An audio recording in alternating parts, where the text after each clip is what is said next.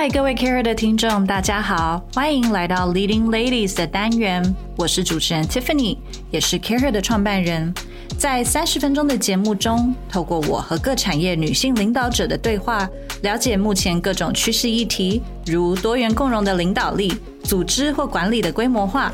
新时代理财、永续经营、成长性思维等讨论，以及更具全球视野的产业观点，和我们一起打造你的影响力，成为你想象的领袖。Welcome back to Leading Ladies. I am your host, co-founder and CEO of CareHer, Tiffany. Have you ever worried about money? Or are you comfortable with financial planning um, do you do health checkups with your own financial state? Or have you heard about financial autonomy? Um, today, we're going to go back to Tokyo and have a discussion with a friend of mine, Noriko Shindo, which is the Chief Operations Officer and co founder of Hue. Back in October, Nori has shared with us um, how she conduct a health checkup for her own um, financial situation. And she was able to kind of plan ahead for her to able her to kind of um, quit her job and actually pursue her dreams of having joining a startup and starting her own company. Um, it was really well received back in October. So today we wanted to invite her back to share more about how she handles money and some insights and also her career trajectory. Um, so Nori is the chief operations officer and co-founder of Hue.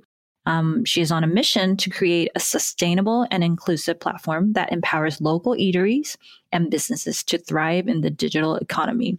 With close to 10 years of experiences in product management, strategy, and entrepreneurship, Nori leads the product development and growth of Hue, which is an AI powered startup that launched in November 2022. Let's welcome Nori. Hello, Noriko. Thank you for having me, Tiffany. Of course, it's always our pleasure to have you. So, before we dive into um, the whole financial autonomy topics, can you briefly introduce yourself and share a little bit with us of your 10 years of experience that you once were in big com- corporates like Amazon and then started your own entrepreneur journey? So, a little bit about yourself. Sure. Hi, I'm Nori. Um, I'm Japanese by birth and parents, I guess. Um, grew up in London um, and then came back to Japan, high school, university, and started my career in Japan. Uh, my first career was in banking in Citigroup, mm-hmm. where I spent five years um, doing a whole range of um, businesses, one of which was portfolio management or wealth management for individual customers. Um, and that's kind of where my journey started. And then I moved on to cross border clearing of mostly cross border transactions. Um, and then finally ended up on the trading floor for um, selling emerging market government bonds mm-hmm. and exchange. At that point, I realized that um, I'm not that good at mathematics or just calculating off the top of my head. And um, as much as I, I enjoyed many aspects of banking, I thought maybe it's time. I was also interested at some point in my life to do entrepreneurship. So I decided to sort of take a break um, and get my MBA from a school called INSEAD. Uh, they have campuses in France and Singapore. So I studied in both locations. After which I came back to Japan and was a strategic internal consultant at Amazon Japan. Mm-hmm. After which, uh, I moved on to product management and a little bit of business development for Amazon. Now, in November 2021, I quit Amazon because um, that was about a couple months after I had my first child. And during that maternity leave, I'd actually started a project called Ecolocal with um, a friend I'd met during COVID and online. Mm, and realizing that it's just not possible time wise to juggle full time uh, Amazonian, they say, uh, and trying to be a present parent and trying to grow a new project, which we turned into a company eventually. So I said, you know, I don't want to regret stuff in my life, and I quit um, being employed exactly two years ago, 2021 November. Wow, that's quite a journey. Um, and then you're now, you joined a startup now and you also co founded this new startup. Um, so I think before um, we jump into these topics, I was very curious because you mentioned, I think your career path is quite unconventional. Mm-hmm. You started in banking, which is probably not the most uh, equitable um, industry for women, right? And then you you dive into product and strategy, um, and then you even started your own startup, and now you joined. Uh, co-founded another startup with someone else. So there's a lot of um, decisions that are made um, within this journey. And can you share with us what do you have any methods or what type of steps you go through when it comes to these type of life decision makings from quitting a corporate job which is very rare for japan like most people are more inclined to have stability and security especially those are great multinational companies that you're at right um, so you quit that and i love how you phrase it you quit corp being employed right and then you move on to self-employed employment, self employment. Um, and that's pretty incredible. Can you share with us what went through your mind at that point? Yeah, what did go through my mind? no, actually, um, like I said, I was always a little bit interested in starting something of my own. Um, I think it was more just pure um, kind of not ambition, but like, oh, that looks cool. I want to do it, rather than I had a concrete idea or a mm-hmm. social problem that I wanted to solve. Um, yeah, I think during maternity leave, I started the previous company, Ecolocal, like I said. And um, when it came to this moment where everything was up in the air, like the house was untidy, the kid was crying, and you know, I was just like, I can't, I just can't do this. It was just a moment of, I just can't do this. Something has to change. Mm-hmm. Um, and this was a huge decision, but with basically any sort of big ish decision I've made in life, I always try to look at like, what do I want going forward mm-hmm. and what can I do about it now today? So back at the time, I, my wants were very clear. I wanted to be a good parent. Good can be anything, but sort of for me, I define it as I'm not always irritated because of whatever's going on. Like I'm present, I'm calm, um, and then I can build a nice environment for the kid. That that for me is like my loose definition, and I wasn't fulfilling it much. So that was one thing that I'm like, you know, I have the kid already. That's not going to change, and I love her and everything. So that's one of my biggest wants. And then the second one was, hey, look, you know, I've started this project with a friend that we incorporated, and we're going to slowly try to make a business out of. Um, I was really excited about that, and I thought well, if I just quit this one today, what would my future self say? Um, and it's a bit hard to judge, but I was like, whoa, if I quit this and stayed in Amazon, I would probably like hold a grudge against my past self. You know, why didn't you try? Like, um, and also another thing that I think is consistent with my decisions in the past is I'd rather try and regret trying than not, not trying. Try yeah, and yeah. then regret not trying. So, you know, when I don't know, I always kind of err on the side of, you know what, I'll give it a try. Um, Love that. Mm. So that's more um, more towards the gut feeling side, the instinct side, and kind of your life philosophy of you rather try than not trying. But because you were in banking industry for quite a while and you worked in big, you know, tech companies like Amazon, so there's actually a lot of um, knowledge and insights and even like you've learned a lot of these how they structured everything so i'm sure that also gave you some basis of how you can kind of measure whether you have enough resources or even just financially how are you able to take on these risks right you share with us um, back in october at the luncheon about how you kind of have this sheet and how you were passionate about kind of knowing where you're at can you share with us more about this whole um, health checkup of your financial situation? Sure.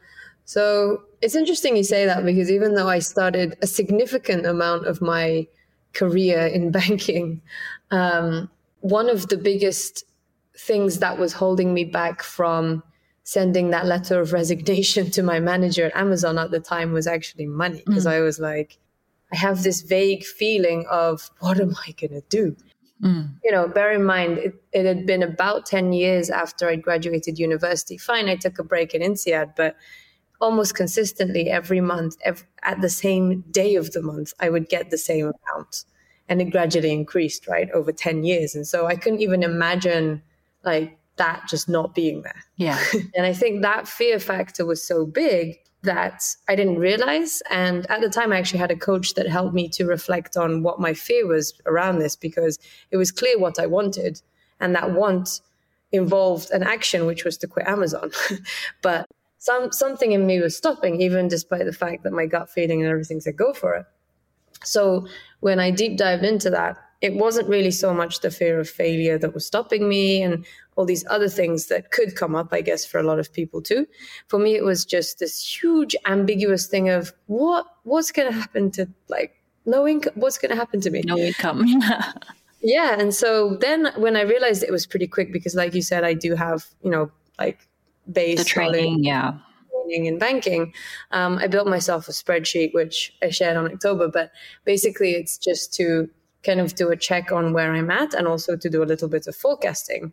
And so the checking part, you know, I would just say how much am I using? And it's more of a an over a high level check. I don't check every receipt or whatever. I just went back um, I think three months or four months, checked at all my bills, the, the big ones, added them together. We did that the same for my husband so that we would see as a household how much. Mm-hmm. And then we had a bit of a breakdown to figure out if we were to move things across, like from me to him, uh, we could do that too. So we did that exercise, and then we waited a month to see um, if our expenses are the same for that next coming month, just to kind of be sure. After which, saying, okay, take that average of the four months, and you sort of roughly have an idea of how much you're comfortable with without having to really, you know, think about budgeting or saving, whatever.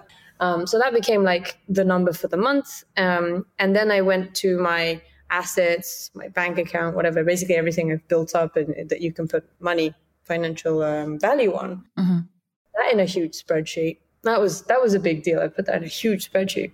Then said, okay, how much of this am I willing to quote unquote lose on this journey? So some of it I'll lose through not having an income and won't be able to supplement. Some of it I may lose if I want to inject more cash into the company because, you know, we can't find investors on time or whatever. Um, and some of it I may lose for other reasons. But whatever reason, through the journey of entrepreneurship, how am I, how much of this am I willing to lose without uh, feeling like I'll put my kid's future on the line, or maybe even the family, and you know whatever. Um, so that's the exercise that I did, and actually that gave me a huge boost in confidence to be like, oh, where did that huge vague fear go? It just sort of like the cloud just disappeared.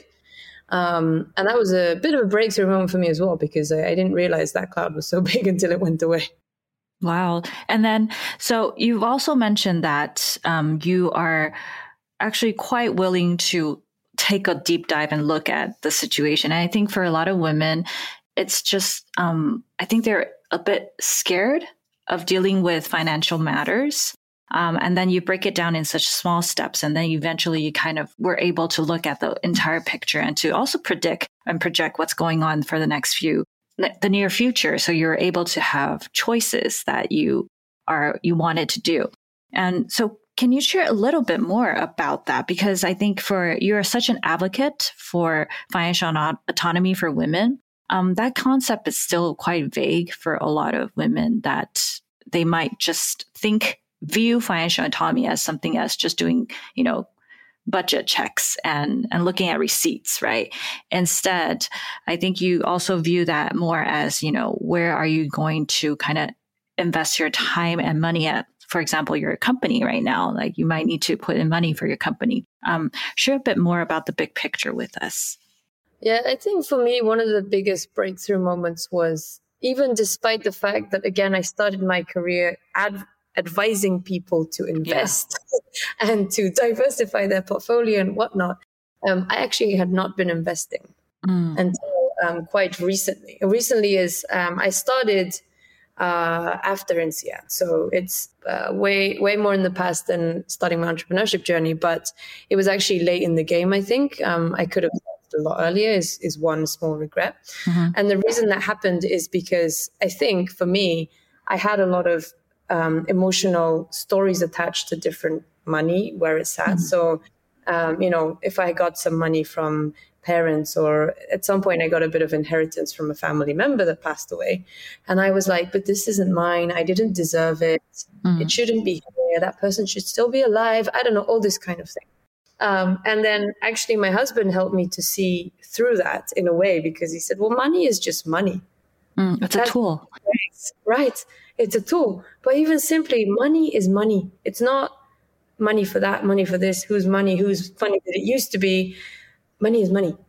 Mm-hmm. And of course, like you have to then put color on it to be able to focus on whatever. But just the fundamental step is if you don't realize that money is just money, you can go through all these different like I think I've seen a lot of women do is like I can't do that because for example in Japan there's this there's this tax mm. ceiling so to speak of dependents and if they earn above I think a million yen or 10k dollars ish um, per year then suddenly their income tax skyrockets mm-hmm. but if they can keep that income below that amount and they're a dependent of their husband who has a full-time salary and whatever then i think it's either no no income tax or something like this so there's this huge like mm. disincentive for women over here mm-hmm. and so people like i want to keep my income within that bracket for example or um, if they're not earning an income then oh i feel bad using this because it's what my husband earned mm-hmm. Mm-hmm. but for me i'm like well if your husband has allocated that for you then it's just money again like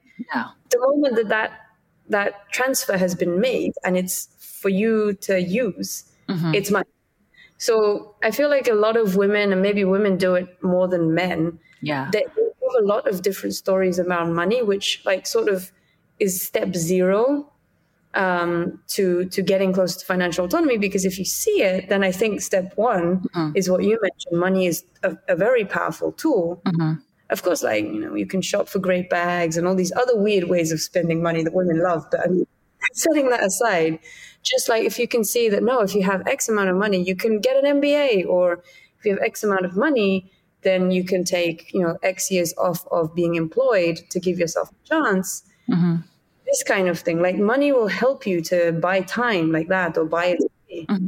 So I think that's kind of the, the thing I see from observation. Mm.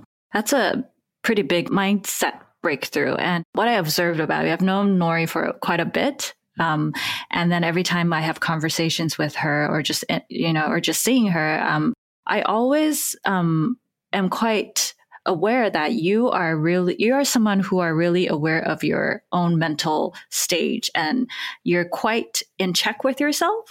Um, like you mentioned that you started your career, but you, you realize that even though you're advising other people about money, but you aren't, you're not investing yourself. And when you're at Amazon, you are quick, quite quick to notice that you're not at a stage that you're completely happy. You know, you are, and when you're during your motherhood, you were also able to kind of, you know, be conscious and aware that um, this is not working for you. So I think that ability is quite rare for women, especially for mothers, because you're juggling a lot of working mothers, mm-hmm. especially because you're juggling so many things. You always put yourself last, right? It's always your children, your husband, your family first, your career, and then you. But I think it's amazing that you were able to kind of spot that and you were able to um, tell yourself that you need to do something about it. Um, is there something you can share with us how you were able to develop that type of um, awareness and to able to navigate through that? Yeah, it's interesting because I had zero awareness um, of mental mental health or mental whatever, or you know, looking at yourself. Um, but actually, I did have one unlucky um, negative experience, let's say, in, in the bank. Mm-hmm. Actually, I said the name, so there's no point in not saying, but whatever. There was a, let's say, a toxic manager. And so my mental health was compromised. And that was the first time I ever had to think about like myself and happiness in the vague sense of the word. Mm-hmm. And I did actually go to a bit of counseling, and that's when he really helped me. I, you know, I owe it to this guy, but basically, one of the things that he helped me to identify is hey, you're fine now. You can go back to work, but I still want to work with you a couple more sessions because I want you to have your own, um, like, you to be able to identify your own flags.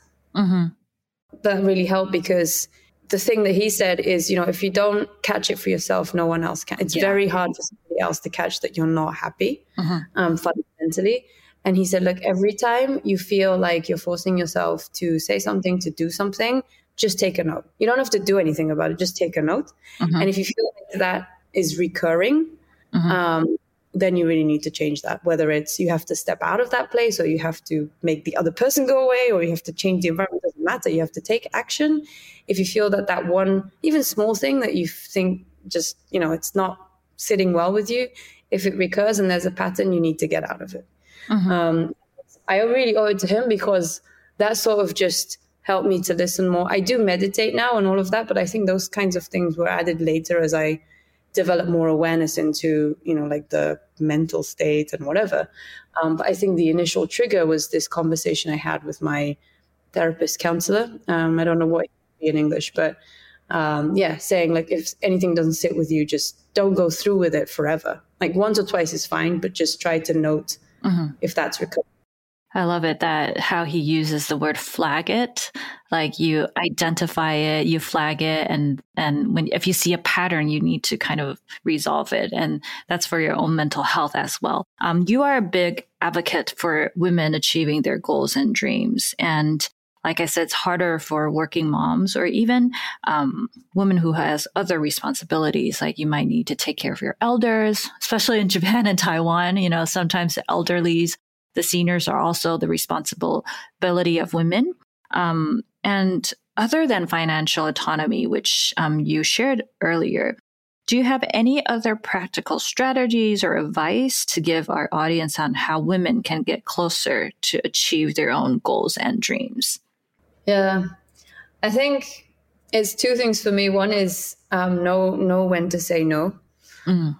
For example, actually, recently I am starting to take more care of my mother now, mm-hmm. uh, now that she's been diagnosed dementia. And there was a, a time when it was getting tough for me because I don't know if anybody has experience with uh, you know dementia patients, but at sometimes you can't have a decent conversation. Yeah, and the frustration just comes back to you because they don't they don't really comprehend. yeah, right. So at some point, I was like, okay, this is I'm sort of fighting this losing battle. Yeah. Why?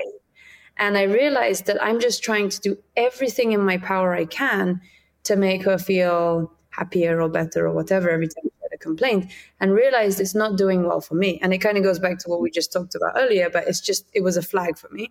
Mm. Um, and so now I'm at better peace because I know when to say no. No is like, you know, um, she has this idea that we should do X, Y, Z, da, da, da. And I'm just like, mm, no. no two kids. I'm trying to I'm trying to grow a startup. You look at my life. Where does that fit? I'm sorry. No. Can we do something else? So I tried yes. to, you know, make that into a conversation rather than just a no. But I think just knowing when to say no is huge. And that's not just when you're taking care of elders. It's if you have kids, you know, you can say no yeah. to kids. I sometimes say, sorry, I don't want to read this book. This is the 10th day in a row you've asked me to read it. I, I have said that before. I, I do not like it you need to come back to me with this like next week because yeah. I lose the enthusiasm of reading that book. And I've said that to her. I'm sorry, it's not fun for me. Pick another book. So this is the step number one. And then number two, it's for people who, you know, it's it's more about partnership, like the, yeah. the significant other. Um, in the household. In the household, I would say if it's not too late, like just find the right partner. yes. Otherwise, don't have a partner. Like I would even mm-hmm. say, you know, having no partner is better than having a mediocre the partner. Problem. Yeah, or the wrong partner. You know, you want to, you know, it doesn't have to be success, but just live the way that you want to. Yeah. The wrong partner just is like worse than being alone, I think. Mm-hmm. So mm-hmm. something I would say. That's amazing. And also, I think you mentioned um, saying the ability to say no, um, picking the right partner and even building your own community and support. Um, I think that's very important for women. So, lastly, can you share with us about Hue? Because um, I think you are someone who really um, you connect with the values that that are similar to you yours, right? So, I believe that this is something that you you're passionate about. And so, share with us a little bit about this new AI empowered startup platform. Um, I used to run a vegan cafe. So kind of I've been on both sides. You know, I'm the person looking for the next place to eat, but also I've been on the food and beverage side. Um, and at least in Japan, felt bullied into signing up for this huge gourmet site. Um, we paid them not small cash for a cafe our size, uh, minimum contract six months, and they promised us traffic and visibility, nothing. And turns out is that we could only sign up for the lowest tier because of cash restraints. But if you pay, you know, three hundred dollars a month, even a thousand dollars a month, then you can be boosted up in the rankings. And seeing all of that on the other side of a gourmet site, I did always have this feeling of injustice where like I see a lot places that, you know, blow up on TikTok or Instagram or just have high rankings on these sites. They get all the customers, despite the fact that they're not that tasty. Maybe they're yeah. not that great or there's no artisan in them. Whereas I see a lot of places, vegan and non-vegan, that are just going out of business because they not that great at marketing. But it's like for me, it's it's a food place. They should be you know, doing well based on how well they serve their customers and their mm-hmm. preferences. Mm-hmm. Much cash they have, they can just throw at these gourmet sites. So it was kind of for me like one of the reasons why I resonated to join um, Hue at an early stage because I felt like if we can crack this nut and diversify people to go to the places each of them like, mm-hmm. just know what the gourmet sites say based on how much they're paid, mm-hmm. then maybe we can help more smaller businesses thrive. Yeah, definitely. That's the thing. Yeah. yeah. No, it's great. And I think. Thank you. Yeah. Um, pleasure. So, Dokoni as a company, which is operating Hue, was founded on the basis that we can't really find the next great place to eat.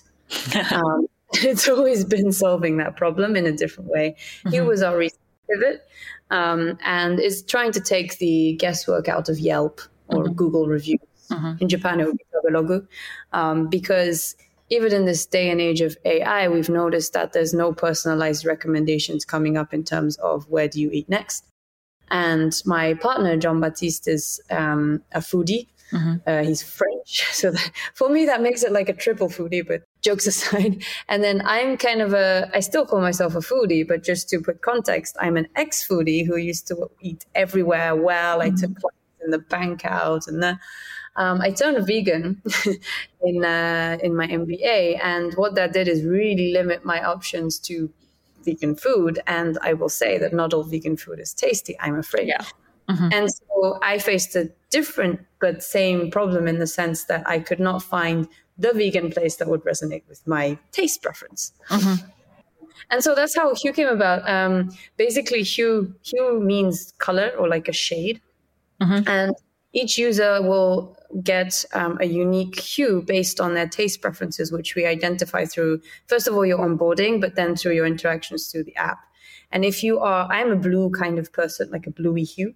And so figuring out how to name these colors, but for now I'm blue. Mm-hmm. And which means that if I see a user who shares a similar hue, mm. then I can their list and try it out and I would probably love it. Mm-hmm. And this is a global app. So not only can I find new places in my neighborhood, which by the way, I've done and it's pretty cool mm-hmm. and it's vegan. Mm-hmm. Um, I can also then just use the same app and find myself a quote unquote local guide um, in a country I've never been to. I just find a blue person mm-hmm. and then, you know, try out whatever they've got on offer, mm-hmm. um, a list of favorites.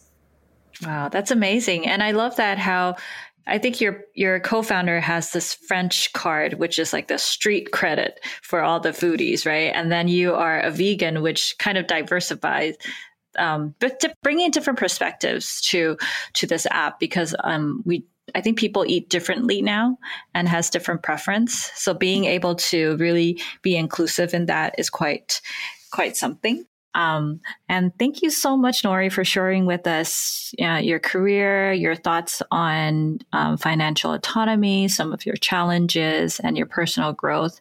And we look very forward to seeing you in January, um, as Nori is going to be one of our moderators, our big January Tokyo Shinenkai. Um, and we will love to connect with more women as well. And we look forward to having Nori at our event. Likewise. Thank you so much. Thank you. 嗨，大家喜欢这集的内容吗？欢迎在 Apple Podcast、Spotify 或本集描述中最底下的链接帮我们评分留言，让我们知道你的想法。除了 Podcast 外，Care 更策划了很多很棒的线下活动，每个月都有各式主题活动，从小型亲密的商业主题 Salon。 到集结商业领袖的大型论坛，甚至是夏日论坛，以及是年末会员专属的 Gala 参会。透过这些活动，会员还能独家享受 Think Tank 内容以及邀请制的圆桌聚餐。更多详情，请点击本集描述中成为 CareHer 会员了解。